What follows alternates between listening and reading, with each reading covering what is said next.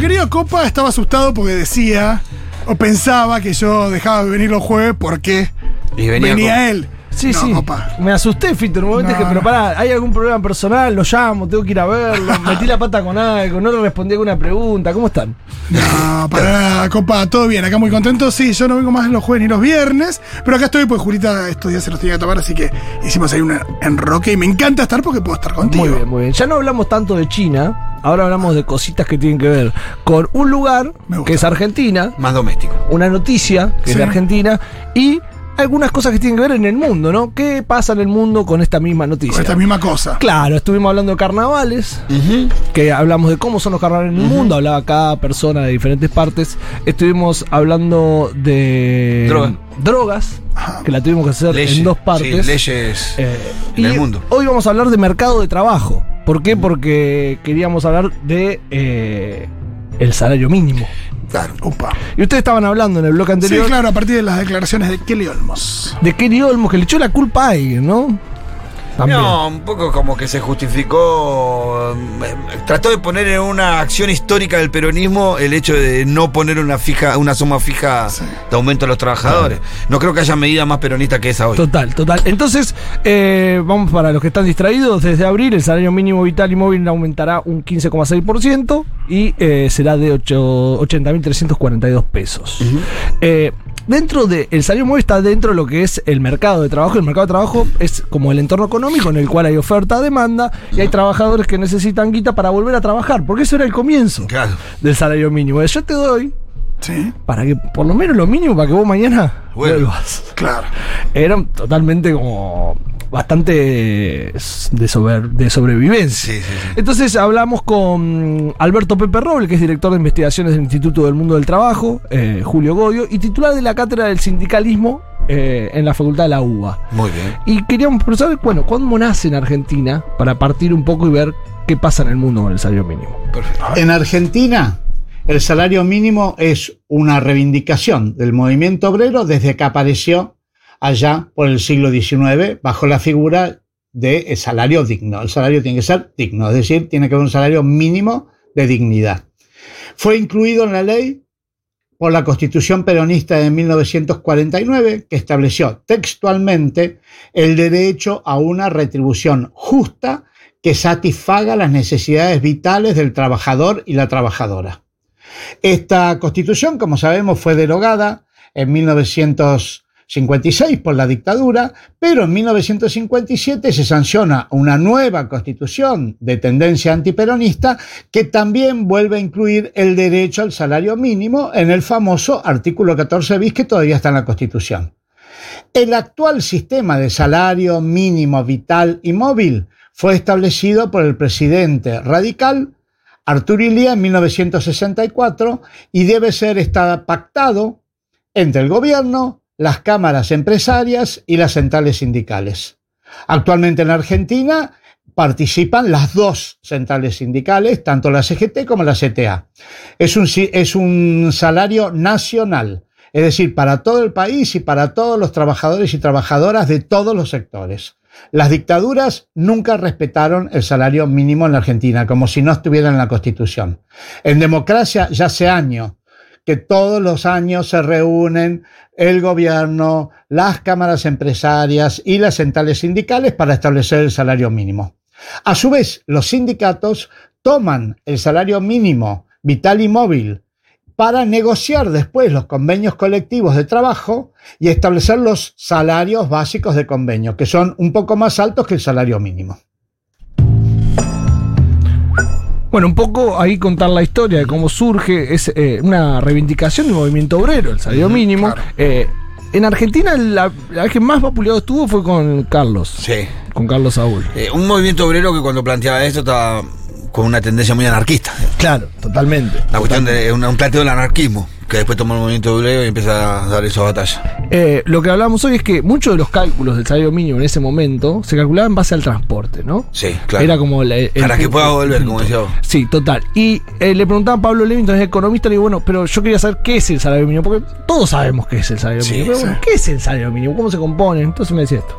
El salario mínimo es lo que se estima que cada trabajador debería ganar para poder satisfacer las necesidades básicas de ese mes. Lo básico, básico, básico. Con eso debería vivir con, como dice eh, la palabra, lo mínimo, lo mínimo indispensable. La base para calcular esto es la canasta básica de consumo, es decir, se estima una canasta básica de qué bienes y servicios debe consumir una persona todos los meses, tomando como referencia las estadísticas que hace el INDEC y dicen, bueno, a partir de esta cantidad una persona eh, está por encima de la línea de la pobreza y el salario mínimo, si bien no es el mismo número, está bastante ligado a eso, a medir, bueno, con cuánta plata un trabajador puede empezar a vivir y a partir de ahí eh, que cobre ese salario. Bueno, ahí nos contaba un poco qué es el salario mínimo, más o menos ya, ya todos sabemos. Pero ¿cómo, qué pasa? Y ahí es ahora, así está el mundo. ¿Qué pasa en el mundo con el salario mínimo? Sí, ¿Le ahora. dan bola al tema? Algunos no. Y muchos de los colegas que consulté no le dan pelota, pero porque también se fijan en otras cosas. Que por ahí no es el salario mínimo, sino que es cuánto vale la hora de laburo. Que es más o Sí, menos porque al mismo tiempo hay una cuestión respecto de. Me parece que es, como muy pariente de la inflación, porque hay algo que, que la inflación termina determinando que se tenga que actualizar, porque si no, es algo que se actualiza cada Sí, los país- los Si países un que no crece, tienen- puede decir, bueno, la hora Total. se tiene que pagar más, pero no tenés una cosa del mes a mes que, que si no se mueve el salario, perdés. La la discusión salarial en otros lados del mundo, en otros países, es para incrementar tu bienestar, tu riqueza, tus ingresos. Y la Está discusión. siempre atada a, a un aumento de poder adquisitivo. Claro, es una y la discusión, la discusión salarial en la Argentina está en función de escapar de la pobreza. no perderle De correrle plata, a la claro, pobreza, de total. correr, de correr. Mientras en otro lugar te dicen Total. para ganar más, y para aumentar sus ingresos, acá decir, che, no quiero ser más pobre, nada Total. más. Sí, también. Sí, acá te digo, por unos pocos años, por unos años, los años de Néstor, los primeros años de Cristina, tuvo esto de, de estar. dólar. Los primeros De años de. Cristina, no sé hasta qué año, ¿no? Pero, pero esto de estar por encima, que la discusión tenía que ver con eh, estar por encima de la inflación. el 2015 Hasta el 2015. teníamos el salario en dólares más alto de la región. Después, la discusión es cómo lo pero sostuviste. igual, pero igual también siempre con inflación y con esto de tener que, que subirlo, porque si no. Sí, un 20% de inflación promedio tuvimos. Argentina hoy, en Latinoamérica, está ante última. De el, sal- el salario en Salario en dólar. dólar. Sí, eh, caímos El mucho. tema no es el poder adquisitivo, porque, porque por ahí en Costa Rica, con los mismos dólares que compras, que es el salario más alto, son 600 dólares en Costa Rica, por ahí con, con esa guita no Haces alquilás, menos. Yo haces re- mucho menos. Yo quería, retomando la explicación que dio el- la última persona que habló, ¿cómo se llama? Eh, Bueno, Pablo Levington. Pablo, Pablo Levington, que habló. Yo quiero decirle que para que una familia en Argentina no sea pobre necesita 177 mil pesos. Bueno, y ahí está. Esa, esa es la doble. eh, yo decía, la diferencia. Digo, ¿qué diferencia hay entre esto que decimos, oh, salario mínimo y lo de la canasta básica, que sacan las encuestas y todo eso? Que hay un, hay un nivel muy de, de variación, que es el, que me decía que era muy difícil por, por fuera del aire medirlo, que tiene que ver con el, el sustituto, que es, por ejemplo, aumenta la nasta, las familias Claro. empiezan a, a ir en, en colectivo colectivo, a los lugares. claro. Entonces, Claro. aumenta el nivel de vida, pero la familia directamente no estás eh, eh, utilizando ese, Sí, sí, ese- sí. ese- esa plata para eso.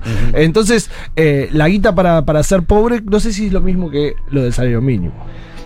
Te entiendo. Ah, pero, pero me parece que estamos más cerca de la línea de la indigencia. Yo porque creo que el salario mínimo es más utilizado por empresarios en muchos momentos para decir hasta acá puedo explotar. Sí. Sí, sí, sí. Sí, sí hay que decirle que tiene un. Si bien el salario mínimo ve, tiene, como un impacto sobre el mundo de la informalidad del empleo, porque Claro. es un parámetro que vos tomás, el salario mínimo.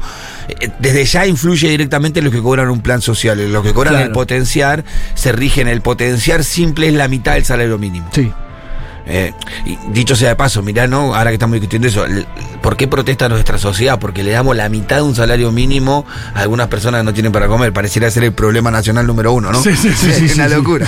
La mitad de un salario mínimo le damos. Y estamos diciendo que el salario mínimo cubre la mitad de lo que necesita para no ser pobre.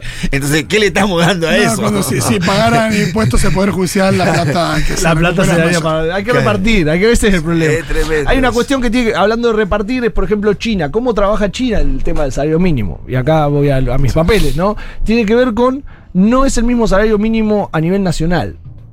Es un salario mínimo por provincia. Entonces eso hace que no sea lo mismo para una persona que vive en la provincia de Cantón que pa- que vive en la provincia de Sichuan.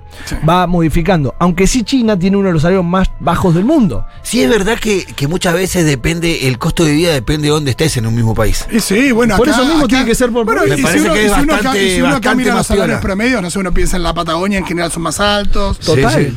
Eh, eh, que, que es real, vos, vos que, eh, que sos allá, pues si vos te vas a Jujuy es, totalmente diferente el sueldo. Nosotros pensamos El costo de vida también. El costo de vida también, o, o si te vas a 190 kilómetros de la capital federal, es distinto. Por eso eh, allá en China tienen. Sí, un- también el costo de vida, ¿no? Por El costo de vida tiene Shanghái, eh, tiene un salario más básico más alto, eh, Beijing también que el resto del país, porque alquilar en Shanghái o en Beijing sale dos veces más o tres veces más que en otra provincia.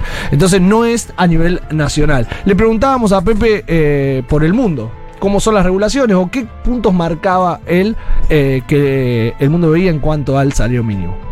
Desde un punto de vista internacional, el salario mínimo es un reclamo básico del movimiento obrero de todos los tiempos y en todos los países. Es la idea de salario digno. Hoy por hoy es uno de los derechos humanos básicos, establecido incluso en el Pacto Internacional de Derechos Económicos, Sociales y Culturales, obligatorio en todos los países del mundo. Por lo tanto, todos los países del mundo tienen salario mínimo, es obligatorio. Estados Unidos, Europa, China, India, Rusia, todos los países de América Latina, África. A veces lo pone el gobierno. A veces lo acuerdan sindicatos con los empleadores. A veces lo acuerdan los tres sectores. Lo que varía es el monto, y ahí está la lucha en gran medida y la disputa. Desde vos tenés desde 15 dólares el salario mínimo en Bangladesh hasta 2.500 2.500 dólares, lo más alto en Australia o Alemania que tiene 2.000 dólares. Estados Unidos está entre los más bajos del mundo desarrollado, 1.200 dólares, la mitad que Alemania. En América Latina, Uruguay está a la cabeza, con 460 dólares. Brasil está en 200, la mitad que Uruguay. Claro que en cada caso también hay que ver el poder adquisitivo, que en cada país tiene esos dólares. Porque, por ejemplo, en Europa un salario promedio son 1.500 dólares, que es el mismo valor que alquilar un departamento. Y en Argentina está unos 300 y pico de dólares, que es el mismo valor que alquilar un departamento. Así que tanto en Europa como en, como en Argentina, el salario mínimo es el alquilar de un departamento, a grosso modo. Así que salario mínimo en todos lados. Lo que varía mucho es el monto. Es lo que veníamos hablando Sí. un poco de- del monto y, y seguíamos en esto, ¿no? Eh, ¿Cómo puede Argentina cambiar eso? ¿Quiénes son los que están en contra del salario mínimo? Y en contra del salario mínimo que los empresarios yo Total. Sí. Eh, a ver, eh, ¿cuánta plata necesita la- una familia para vivir eh, en Jujuy, que decíamos recién? Si te vas a otro país, por ejemplo, ¿cuáles son los tres países que tienen el salario o, o el salario más, el top 3, el más alto para vos? Japón debe estar entre ellos Estados Unidos seguro y no sé un tercero me falta Vos sabés que no. no está Sí, Estados alguno de. Eh, Biden duplicó ni bien entró el salario mínimo de los estatales en Estados. Unidos. Pero el- la- la- las dos, los, dos, las dos- los dos países con mayor salario mínimo es Nueva Zelanda, que en un momento Nueva Zelanda derogó todas las leyes laborales. Sí. Dijo no, acá y le fue mal y volvió para atrás. Que lo estábamos hablando con Pepe por fuera de, de los, los Acá las derogarían para no volver a hacerlas. Total, totalmente.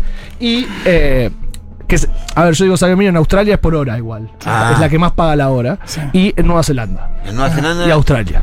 Esos son los dos países que, Que tienen más pagan la hora. Que más pagan la hora. Por eso muchos se van a juntar kiwi allá. Ya pasó de moda igual, pero. sí no sí va mucho a Australia no mucho argentino por Australia Sí, pues aparte hay buenos programas para jóvenes que vayan. y demás. es como un país eh, receptivo no Sí, históricamente son países que se han nutrido de la inmigración, sobre todo británica, por ser parte del Commonwealth. Pero, pero sí, hoy por hoy, eh, creo que, no me acuerdo hace cuánto, pero yo viví un tiempito en Australia y no sé si el 25% de la población no había nacido en Australia.